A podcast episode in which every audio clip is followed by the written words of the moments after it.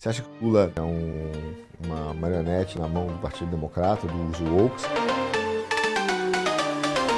Uh, he tried to be a populist in some kind of uh, sense of leftist. Traditional uh, values of Christianity mostly evaporated in this country.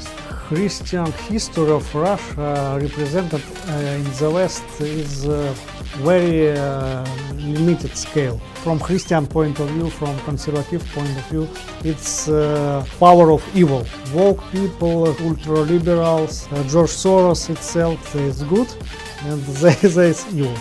I think he is not puppet. Yes, he uh, started to play the rules, and uh, of course it's very dangerous because you play with devil. It's not, not possible to win when you uh, play game with the devil. Bem, amigos do Quinto Elemento, se a guerra é a continuação política por outros meios, a guerra não tem só causas, ela tem consequência e conflitos em geral também. A gente sabe que está havendo conflitos no mundo, aliás, diversos deles. E que mundo que virá depois desses conflitos? Alguns dizem que teremos aí uma nova ordem mundial, não aquela dos globalistas, mas uma em que houve uma reação a exatamente essa política woke dos globalistas. Para tentar entender o que seria essa nova multipolaridade, ou policentricidade e até mesmo uma nova pluriuniversalismo, estou aqui convidando o nosso queridíssimo em Moscou, diretamente para você aqui do Quinto Elemento, professor Leônidas Savin, autor do livro Ordem Pluriversalis, que fala sobre multipolaridade e também sobre a questão da policentricidade. Professor, muito obrigado, bem-vindo para dar um oi aos nossos amigos do Quinto Elemento e vamos falar sobre essa questão da nova ordem, a реакция на новую ordem mundial. Благодарю за приглашение. И, конечно же, да, мы сейчас находимся в конфликтной фазе, когда однополярная гегемония США разрушается, но, тем не менее, она остается очень опасной. И нам нужно всем вместе с бразильским миром строить многополярность, строить так, как это отвечает нашим интересам, нашим ценностям. И, безусловно, вот в этой работе я пытался отразить э, те многочисленные аспекты, связанные с терминологией многополярности, предложить новые подходы к международным отношениям в целом. И, в общем-то, предстоит еще очень много работы, э, чтобы пройти этот путь, чтобы отрефлексировать вот нынешнюю ситуацию, ту точку, в которой мы пребываем, и, конечно же, углубиться и в этимологию, произвести деконструкцию различной терминологии, чтобы создать более адекватный аппарат и для международных отношений, и в целом для той комплексной системы, в которой мы все живем.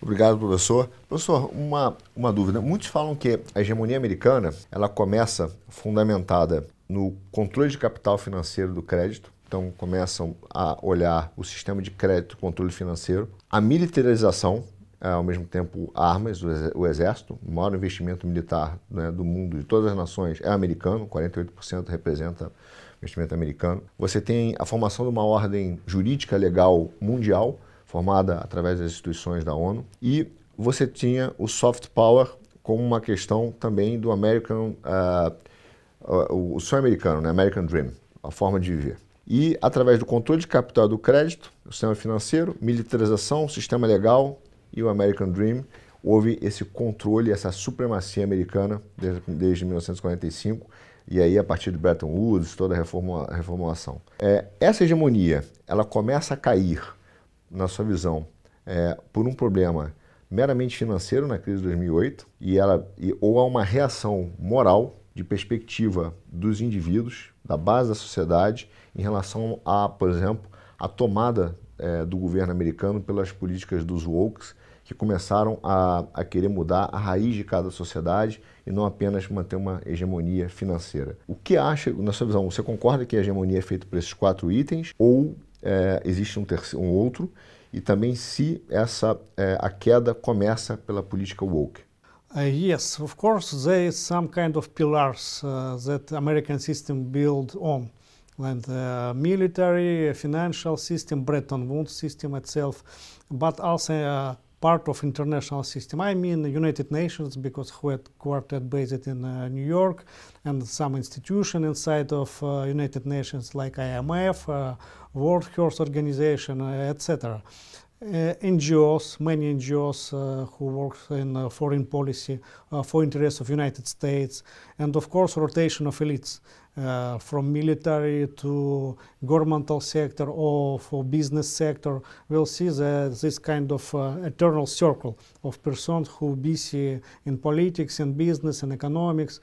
And uh, of course, like the most powerful still, probably most powerful country in the world, they would like uh, to keep this hegemony and uh, uh, still to exist like parasite in the world. Of course, very important financial system. Uh, because uh, after sanctions imposed against Russia, we faced uh, problems to use SWIFT system and to use transactions between different countries, and it's give us a lot of problems. But now we know that uh, China developed own uh, financial system, uh, but they not give it for the whole world. Uh, for now, maybe later. Uh, so it's uh, the most serious problem for the moment, for my opinion. I am not economist, but I see that United States keep it very well and mm-hmm. protect it very well, also by military and political means Uh, like preventive diplomacy, for example, treat uh, the, to Russia, to Iran, uh, to other uh, sovereign states. And of course, uh, we see kind of uh, contradictions inside the United States. It started not just during the Donald Trump time or now during Joe Biden presidency, but many years before, probably when was Vietnam War and crisis in United States give different types of approach to American policy. But now we see this a lack of uh, qualification of uh, American uh, uh, political makers inside of White House, inside of State Department. So it's uh, more uh, weak, more vulnerabilities inside of United States. And of course, there is no such strong economy like before like in uh, 20th century. Mm -hmm. Of course, uh, when we open Friedrich List's book, very famous book about uh, national economy, uh, he give example of United States because he was uh, very surprised at how United States developed in uh, 19th centuries. Then many economists in different countries uh, give the system of Friedrich List like protectionism and uh, like uh, custom union, etc. But uh, idea was American itself. Now we see that uh, globalized world give to United States uh, more holes, and uh, they like to be parasite, mm -hmm. and they like to suck resources from different countries, but now they cannot control it over the globe because the rise of other powers. India, China, and uh, even Indonesia, Iran, and uh, ex-colonies of the West now become uh, more uh, responsible in our world economy and uh, give uh, more political will for our own people and would like to protect itself and to build different types of alliances. It's the reason why many countries, about probably 20 or more, would like to join BRICS because uh, it's uh, a more interesting type of uh, political club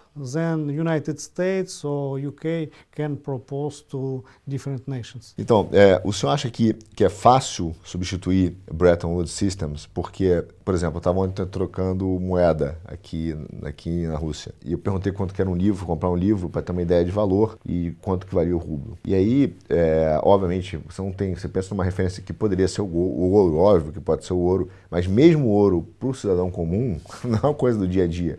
O dólar, o euro, não que seja, mas é mais perceptível é, em termos de valor de uma troca. O que eu consigo comprar com isso? Então, senão a gente vira uma troca de moeda do tipo, eu tenho um milhão de gatos, você tem dois milhões de cachorros e vamos trocar? É, é possível fazer uma referência de valor, só que isso está tão forte na nossa mente, psicologicamente falando, está tão enraizado que pensar quando que nós vamos trocar isso, né? Quando a gente vai trocar o Bretton Woods, é, é, possível trocar? Quer dizer, qual é a alternativa de valor? É, nesse novo mundo, nessa nova multipolaridade ou, ou pluricentricidade que eu prefiro também, como é, seria. É, dá, dá para mudar o Bretton Woods? Yes, I am agree that this kind of psychological dependence of Bretton Woods and dollar system and because it was used more than uh, 60 years and uh, in many countries people uh, just uh, to like it it's easy uh, so they afraid some changes and, and afraid some new even if some new will be more more good than Bretton Woods system. But of course Federal Reserve System it's uh, work like a speculative ma machine, even uh, for United States. And we see that uh, in the United States that uh, many times the uh, type of uh, financial crisis happens and the risk of debt crisis of government. And of course, there is a, a, huge opportunity to start work of world financial system in national currencies like uh, Russia, China and Iran do for trade exchanges. Uh, one example, uh, when uh, new sanctions imposed against Russia, Russia started to sell natural gas in rubles, in our national currency. And there is no problems. The Russian ruble still strong currency in Russia. And it's uh, just example uh, how it uh, may be very well organized when you're not connected to this type of system that is kind of uh, international, but not international, but Western itself, and United States to control it. So it's question of political will. Uh, first of all, and of course, it's uh, need uh, to develop new mechanism uh, for transactions and uh, to exchanges. Because of course any money is it's kind of instrument of uh, exchange and uh, for economy for trade to organize life. And uh, I was very surprised when uh, seeing news that in uh, Argentina people bring coins not like currency like money, but just like metal. Okay. Because it now costs more than its uh, real price mm -hmm. for Argentinian peso. Uh, so it uh, depends of uh, national governments mostly and uh, some blocks who control this. In the European Union situation is better uh, because central bank control this process, not like in United States. So we can to compare like they do and United States, Bretton Woods system, and uh, Central Bank of uh, European Union. But of course, United States afraid uh, that euro will be more strong and uh, they use different types of influence on European Union. And uh, in uh, 2003, there was one version why United States invaded Iraq because to undermine euro. Então, é muito interessante, mas eu queria saber também o seguinte: como a gente poderia organizar esse sistema financeiro. Vamos supor que os Estados Unidos nos ligasse e nos chamasse para a mesa para a gente poder conversar e dizer, olha, qual é o sistema que vocês querem participar? Como é que é esse novo mundo, pelo menos na, na perspectiva é, do Oriente, do East, também na sua perspectiva, ou ao menos na sua, como é esse mundo? Quer dizer, qual seria o sistema de reserva global que a gente vai usar? Tem outro ponto que você escreve muito, muito bom no livro, que é a ideia de um sistema policêntrico ju, ju, jurídico, com uma governança global, mas de várias células, né? uma diferença governança mais pulverizada. Mas como funciona na prática? Como, como a gente poderia construir isso? Porque ao mesmo tempo, por exemplo, para nós cristãos, para nós cristãos seria importante você ter um sistema legal que a gente pudesse desenhar baseado nos nossos valores, não apenas globalmente, mas também localmente. Ao contrário do positivismo americano, que no final das contas não tem um valor moral, é apenas a, o próprio humanismo. Então ele, ele, ele inventa um valor moral a cada mudança. Então, como, como a gente pode conectar essas coisas e ter um sistema que funcione que não leve a uma guerra ou não leve a uma discussão ainda maior sobre questões jurídicas e econômicas? Uh, yes, uh, it's a very interesting question, and uh, I think this will be difficult for, uh, for example, implement this system in the Western countries uh, because uh, traditional values, Christianity, mostly evaporated in mm -hmm. these countries. In the East and in Christian, Catholic, Orthodox Christian countries and Muslim countries and Buddhist countries, it will be more easy because this approach will be more ethical. So people uh, understand more well about how it works, what it depends. Because in, uh, for example, in Islam economic and uh, even in Christian economic, you cannot uh, get uh, some percents uh, in bank system. It's strongly against the usury. Uh, but uh, neoliberal system works uh, like usury system and get some percent for service and even for nothing. Just to give you paper and ask uh, uh, back more paper back after some uh, time. so it's give more problems to the world because some debt crisis and uh, from uh, standard cells of society from the uh, point of view of any families it's uh, bring a lot of uh, problem for uh, those who, who cannot pay for poor. And you, if you go into muslim countries there is economic financial system is different. There's a type of zakat. You should to give some part of your income to the poor people, uh, to support them. Even in Christianity, you should to give some money to people who ask uh, some assistance, etc. Uh, so it's the question that uh, needs uh, more education for, for the people. In the Western world, they kind of uh, human rights centered, but it's mostly kind of theory, not, mm -hmm. not on the practice they ask, okay, there is problem in one country, there is war, we need to bring some uh, humanitarian assistance, etc. But it's also implemented like part of uh, Western economic, also this type of influence, like in the United States. There's Peace Corps, a lot of uh, humanitarian organizations that use it like uh, cover for activity inside different countries. I think that it's the most problem for the West. They need to change the mind. And uh, it's also the reason why, for example, in uh, uh, Western Europe, uh, many young people become uh, Muslims or Orthodox Christians, because historically it was Protestant and Catholic countries. Because they understand that crisis is very deep, uh, they should to find answer.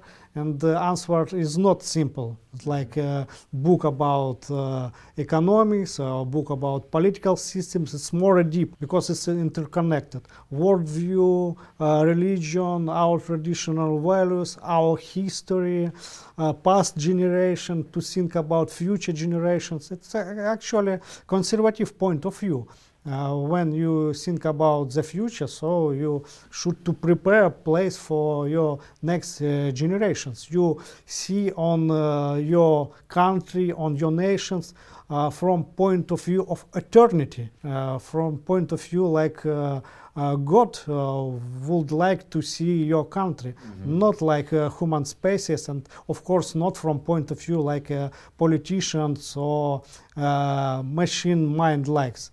Uh, so it's also give on another level of discussion probably about problem of artificial intelligence and etc about machine learning and about uh, western world and also many countries now possess it uh, to start this uh, new type of machine race.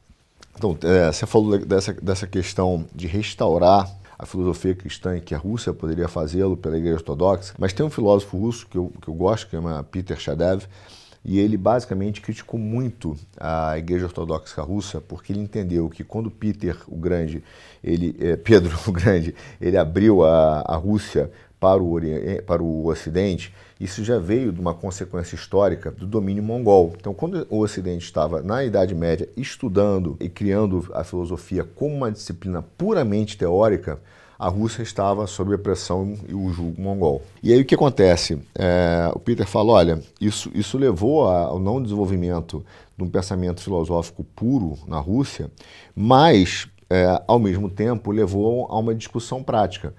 Quando a Rússia conseguiu lutar e sair do domínio mongol, você tem uma questão que na Rússia já existiam pensadores práticos que estavam preocupados em fazer reformas sociais, enfrentando problemas sociais reais, mas não teóricos. E ele até fala que é por isso que lá na frente, quando a, a, o pensamento do Marx, que entra o romantismo alemão, chega aqui à Rússia, ela está mais preparada para uma filosofia prática do que por uma puramente teórica. Então ele olha isso e fala, olha, por isso que você aceitou Marx mais fácil, por isso que o Marx foi visto como uma filosofia prática, que já era uma necessidade é, de uma praticidade e não de um desenvolvimento teórico. Só que, ao mesmo tempo, ele vê a possibilidade da Igreja Ortodoxa Russa ser é, um grande potencial porque ela não cuidou no passado das implicações sociais do cristianismo e se ausentou, ficou presa nos seus rituais, segundo ele. Mas ao mesmo tempo ele pode agora, ela pode agora ajudar a criar essa sociedade. Mas você não acha que é perigoso dizer que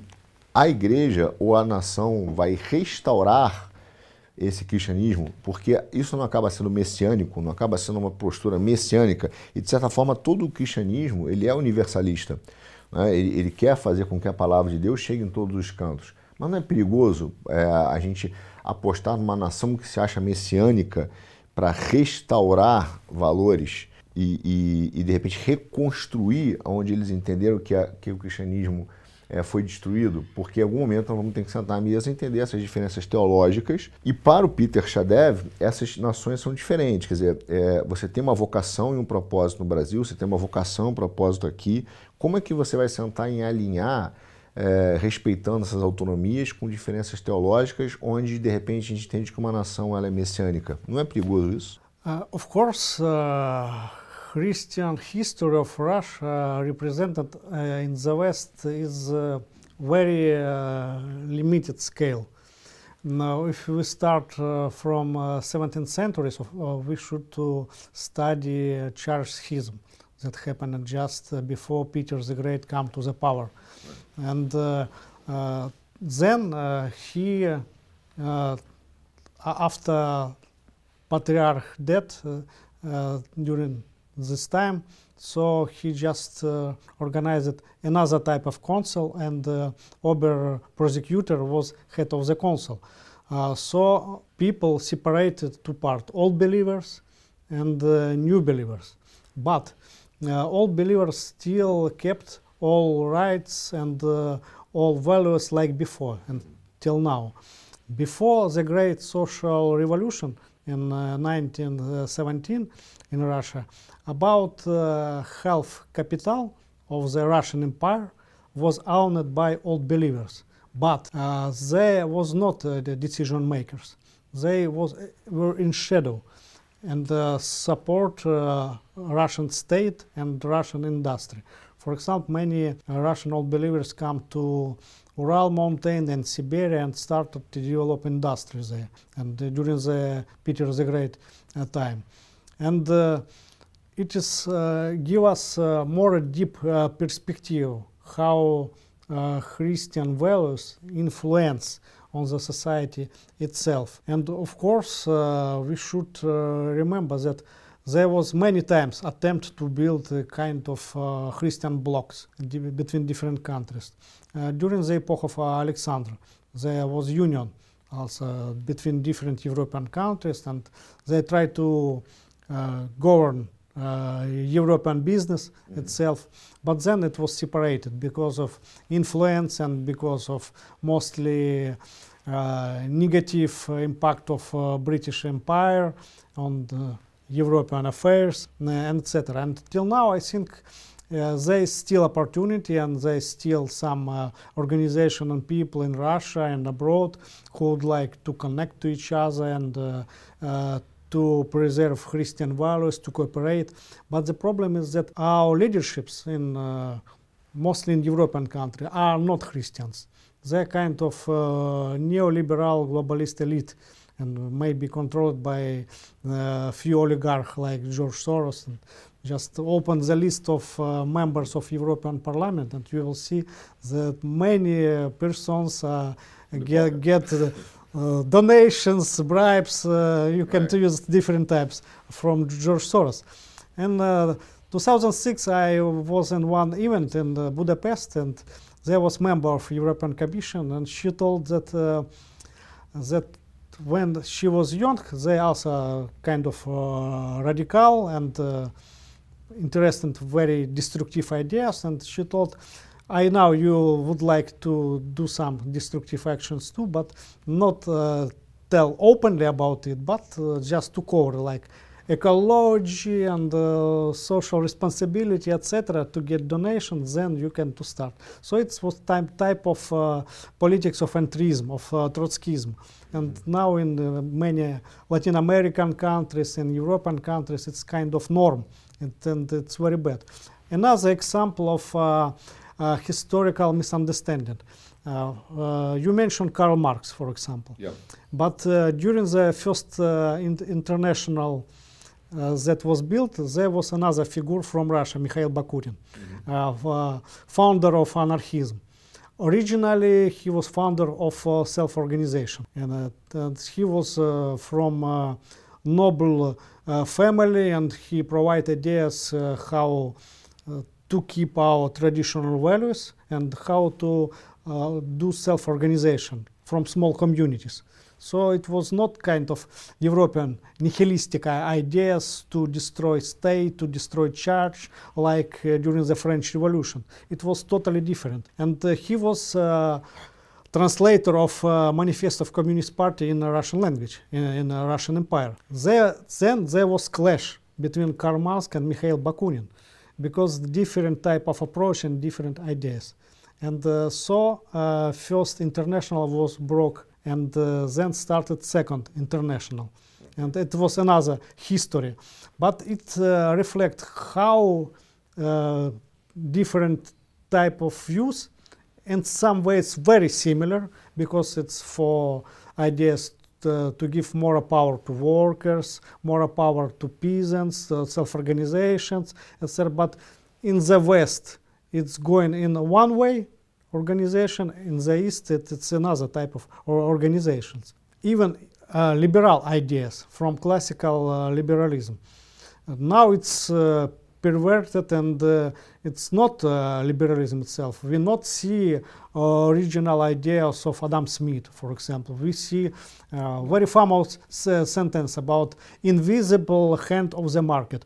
But Adam Smith never told about invisible hand of the market. He told about invisible hand of the God that, uh, of course, it always exists.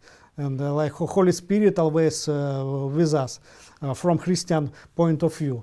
Uh, so I think it's more complicated, but in some ways it uh, should be uh, more simplified if we speak about cooperation between Christian elites or Christian countries. And of course, Russia and its Christian country, but we have another uh, religious uh, people, uh, Buddhist, followers of Judaism, Muslims, etc. And about a century ago, there was a group of Russian migrants. They uh, developed a philosophy of uh, Eurasianity, and they told that it's uh, we should live together not like just Slavic people, but Turkish people and uh, representative of other religions because we are friendly, because it's our fate, it's our destiny, it's our history.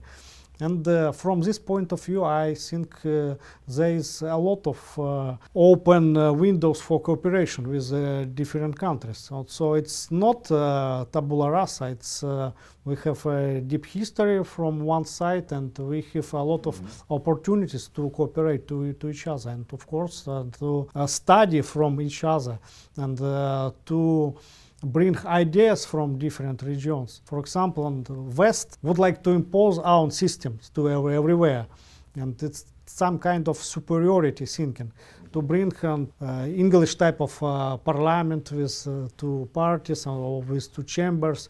But historically, in many regions and uh, was another type of self-organization and uh, uh, decision makers uh, like on for example jirga still exists in afghanistan and pakistan and i think say in Latin America countries, they maybe organize different types of uh, decision making on different levels. It's the same uh, like idea of a polycentric uh, political system. Eu queria voltar num ponto que você tocou bem. Eu, uma vez fui ler o Adam Smith para procurar onde estava escrito sobre a mão invisível do mercado. Eu não achei, porque ele fala da mão invisível, mas não do mercado. E eu fiquei chocado, porque realmente não existe isso no texto do Adam Smith. Ele não escreveu. Alguém disse que ele escreveu a mão invisível do mercado, mas pode ser de Deus. Ele está falando que existe uma mão invisível que domina, uma providência divina que domina o mercado. Mas esse conceito de liberalismo, que está ligado ao passado, ele foi sendo alterado. Tem um filósofo francês que eu esqueci o nome, é Michel. Ele é um marxista, mas ele é um crítico muito grande da esquerda atual. Ele fala que a antiga bourgeoisie francesa, né, a burguesia francesa, fez uma aliança com a classe trabalhadora para poder tomar o governo, tomar o poder. E realmente isso aconteceu na Revolução Francesa e gerou os problemas que nós temos no Estado, no estado hoje, corrupção, enfim, outros problemas, mas que eles tomaram poder. Depois eles abandonaram a classe trabalhadora. E ele fala que esse novo sujeito revolucionário, nessa sociedade atual, é o transgênero, é o transexual.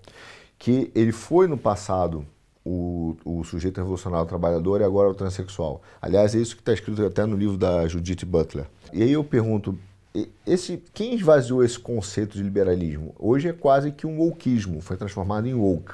Né? Esse liberalismo foi retirado, transformado em woke. É, esse wokeismo, no final das contas, qual, qual, o objetivo dele em termos de sociedade?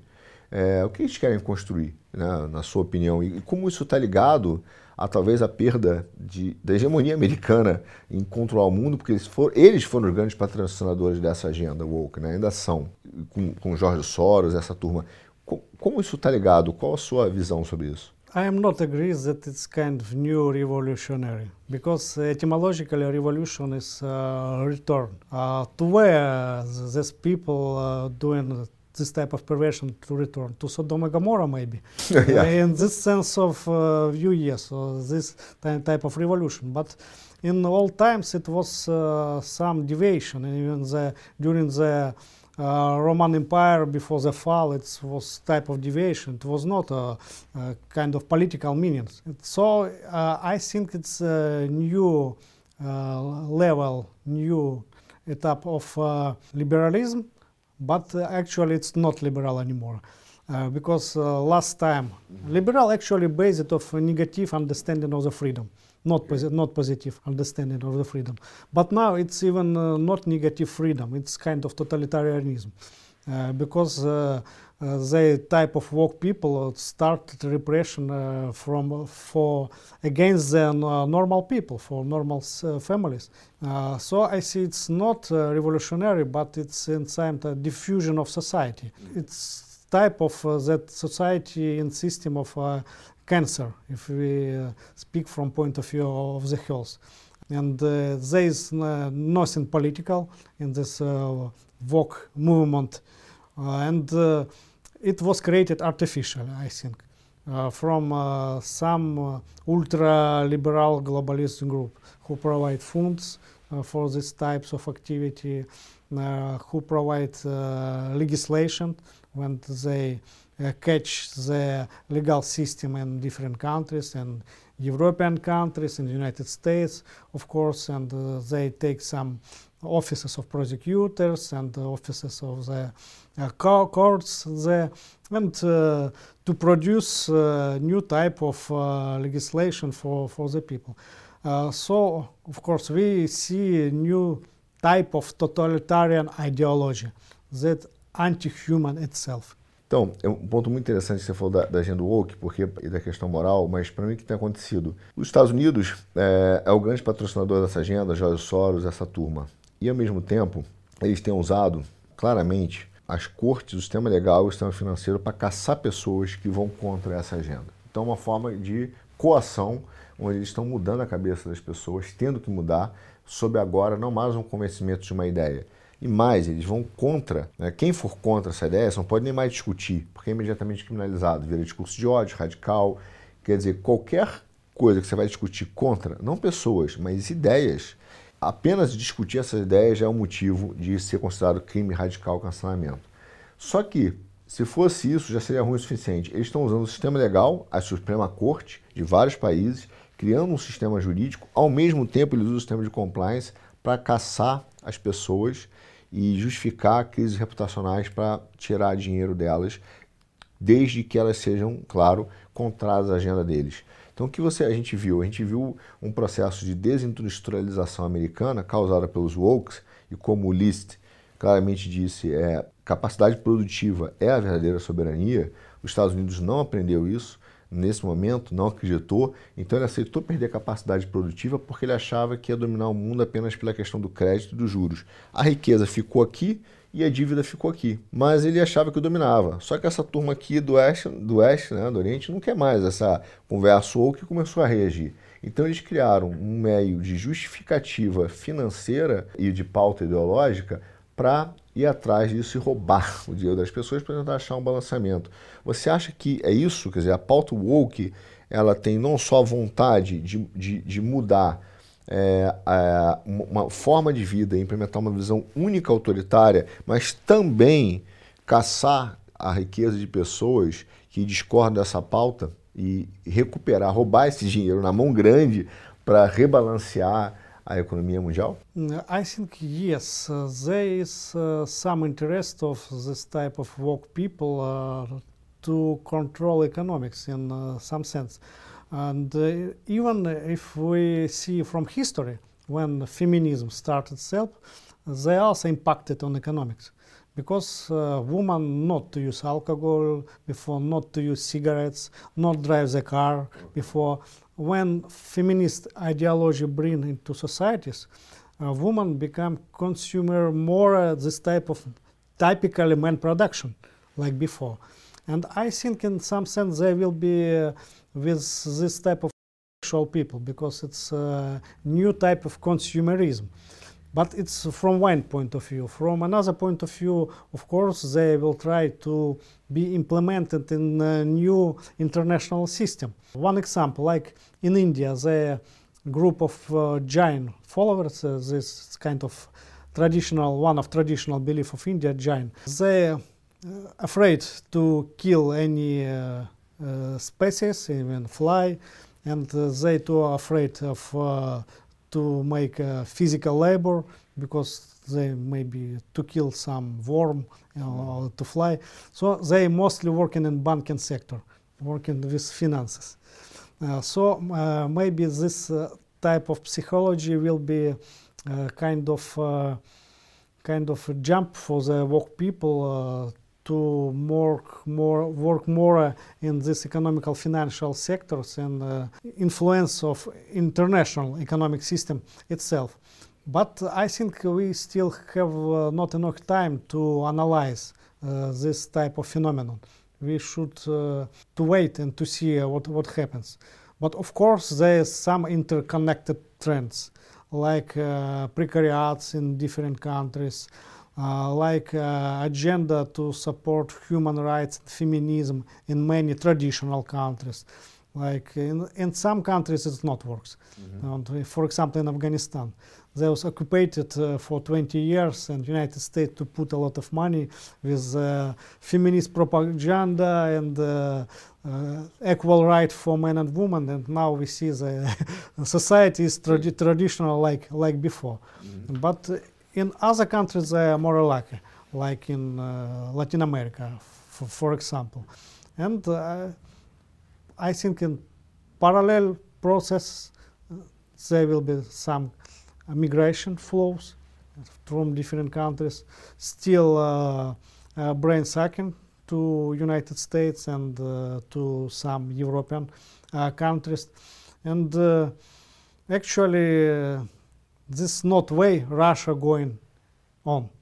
And uh, it's the reasons uh, we introduced a new concept of uh, foreign policy and uh, President Putin introduced some decrees uh, to protect traditional values and uh, it's interconnected. And like in previous questions you told about messianic approach. Yeah. And then the last concept on the foreign policy of Russia, you will see it. It's openly that yes, it's uh, there is Russia. It's some kind of messianic message. It's Eurasian. It's Euro-Pacific country, and we protect traditional values. We inclusive country, and uh, there are many points who we are and what we are doing, and there is open invitation for cooperation for other peoples, nations, and uh, states. Uh, so its uh, history is open, and it's not last days. I think like there's some eschatologic view that it's mm-hmm. kind of we're close to final dates. Uh, uh, still a lot of space for the battle. Uh, of course, uh, from Christian point of view, from conservative point of view, it's uh, power of evil. Woke people, ultra liberals, uh, uh, George Soros itself. So there is understanding that two sides. There is good and there, there is evil. Ok. Queria voltar um pouco sobre soberania. Para mim é claro que o Brasil perdeu a sua soberania, tem perdido nos últimos anos. A gente está falando de. Primeiro começou com a indústria, foi destruída, foi, toda, né, foi, foi destruída pelos Estados Unidos, pelas políticas da globalização. Perdemos vários empregos. Depois vieram as regras de compliance, principalmente no mercado financeiro. Então houve uma, uma, uma imposição de uma redução da mobilidade do capital, onde o Estado interfere diretamente na vida do indivíduo. Imagina o gerente do banco te liga para perguntar o que você está fazendo com o seu dinheiro, que você pagou imposto é legalizado, né? Para permitir que você faça uma coisa com o seu dinheiro. E também houve um aumento da repressão no judiciário no Brasil. Né? Os juízes de todas as instâncias começaram a ganhar um poder de interpretação jurídica acima daquilo que aparenta estar na própria lei inclusive com o papel do Ministério Público atuando não como defensor da lei, mas como justiceiro universal baseado nos seus princípios que eles decidem internamente. Então não, não respeitam seu papel constitucional. E a gente vê essa pressão aumentando que leva a crer sim que o Brasil tem um nível é, maior de autoritarismo. Não é uma república totalitária, mas é uma está caminhando para isso um nível de autoritarismo judiciário, onde os juízes fazem absolutamente o que quer é, e, e, e, e, destrói a vida de um indivíduo. Ao mesmo tempo, agora a gente vê a pauta ambiental, a agenda ESG, que no final ela é bonitinha, fofa, vamos salvar o mundo, mas ela representa um aumento de controle de custos do pequeno empresário, né? Não só aumento de controle, ele tem que gastar mais dinheiro. Então, as empresas vão fechar, o que a gente está vendo é uma redução da capacidade econômica do Brasil para salvar o mundo e a redução da liberdade das pessoas também.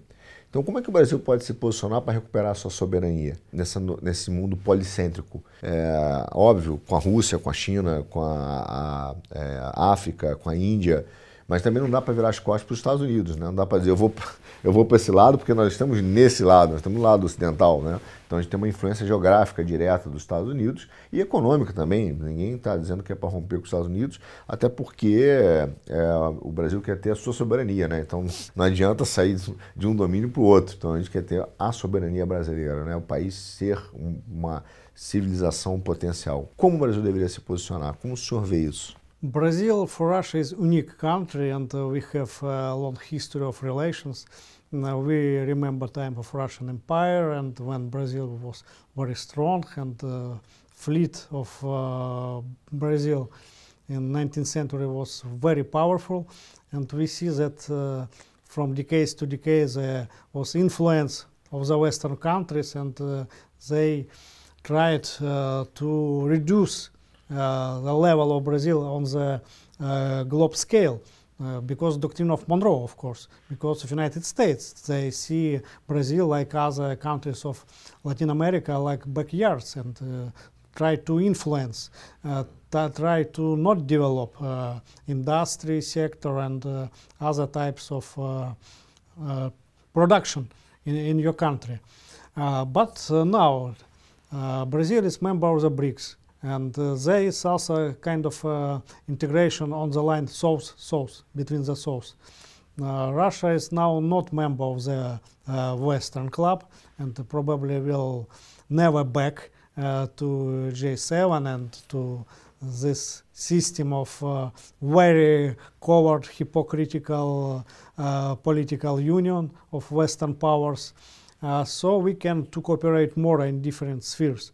And of course, there is problem that now uh, administration of Lula is very close to Democratic Party of United States. And uh, before, during the left tide of uh, uh Latin American countries, and about 20 years ago, situation was different.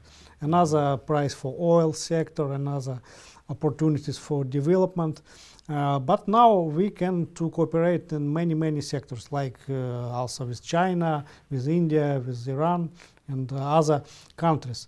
Uh, so we see uh, Brazil like uh, one of the actor of forming a new pole of Latin American countries like bloc of CELAC, Mercosur and uh, probably there will be more opportunity to start another types of cooperation between Brazilian companies. Of course, there is still influence of uh, American business, American economies. And uh, it's the reason that Russian companies should uh, work more in Brazil. Not uh, big business and uh, state-owned companies mm -hmm. only, but also uh, some middle business and small business.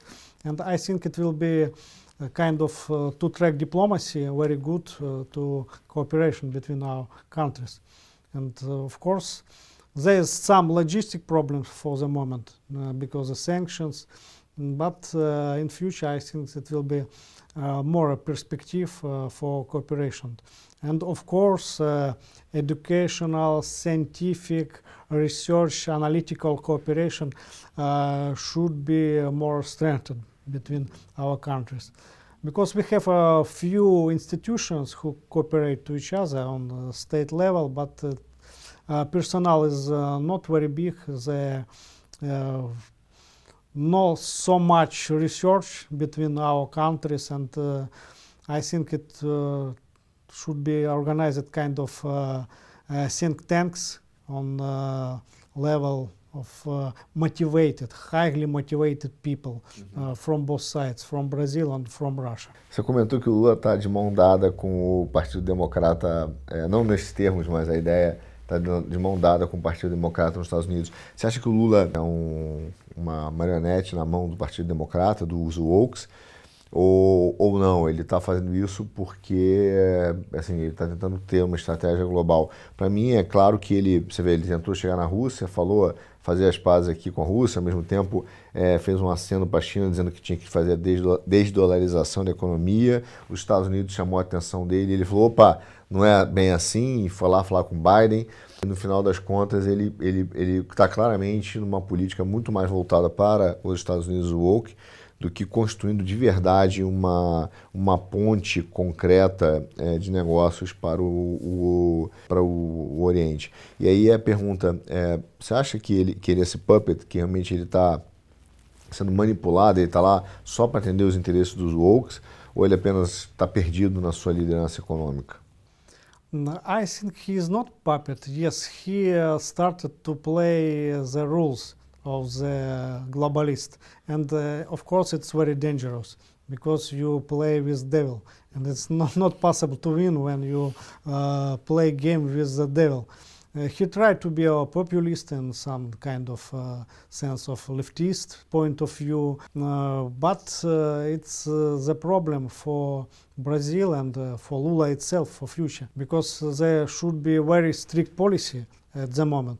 Uh, very understandable for, for the people in foreign policy and in also in domestic policy.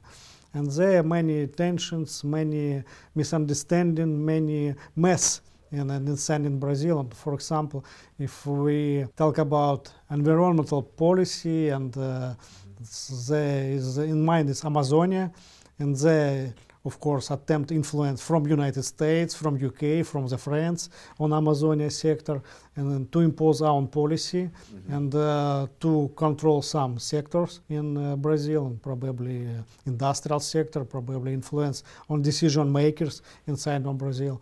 And uh, there should be more sovereignty approach.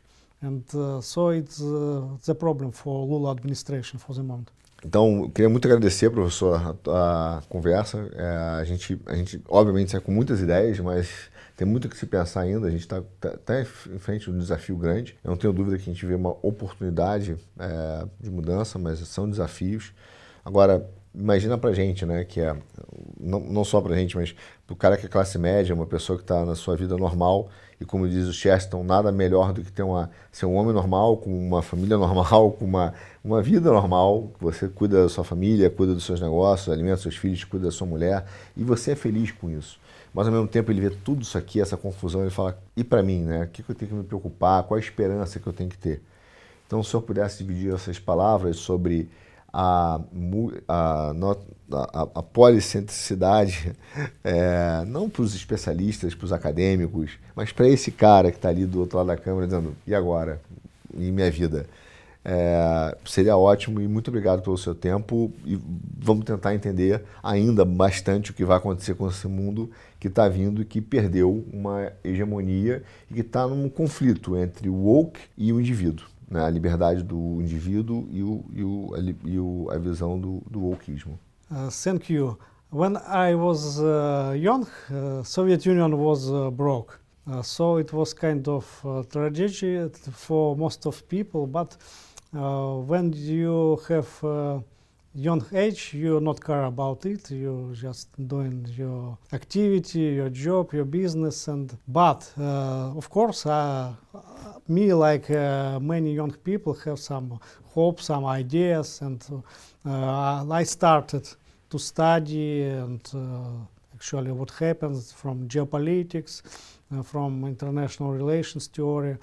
And I was atheist during this time, but I started to uh, research from where this word happened.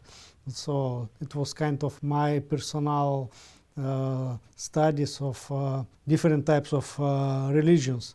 And then, of course, I choose my way, and probably because I am Russian and Orthodox Christianity, it was the right uh, choice for me.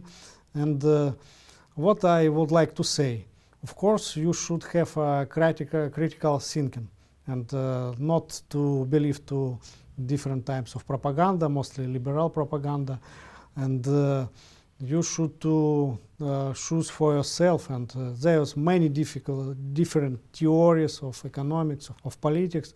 Uh, step by step it's not uh, so difficult uh, to understand how mechanism works and uh, especially how election system works and how social work itself. Of course there is difference between russia and brazil but i think there is a lot of common between our people.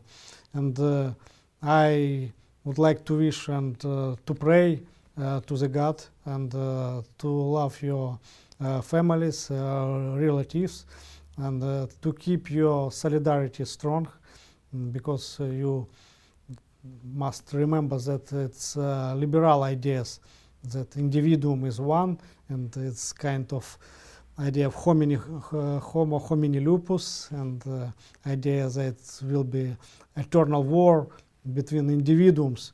It's the idea of uh, uh liberals from uh, United Kingdom originally, then and uh, spread over the globe. And the conservative point of view is different. That solid society, solidarity, support to each other and of course, uh, we should use uh, all aspects of uh, globalization and, and opportunity. It's kind of more windows to cooperate to each other, to the same societies, groups in other countries, and and uh, I think it will be very useful from theoretical to practical point of view, even for ordinary people. Okay, thank you so much. Thank you for interview. Was great. And keep in touch. Thank you. Pessoal do Quinto, muito obrigado por você que nos assistiu até agora. Esse é o nosso especial sobre multipolaridade, hegemonia, policentricidade. O que, que vai rolar no mundo? Mas o especial do Quinto, não deixa de curtir, compartilhar, coraçãozinho e manda para todo mundo para entender o que está acontecendo e como é que isso vai chegar, ou já chegou na nossa porta. Até a próxima e vamos nessa!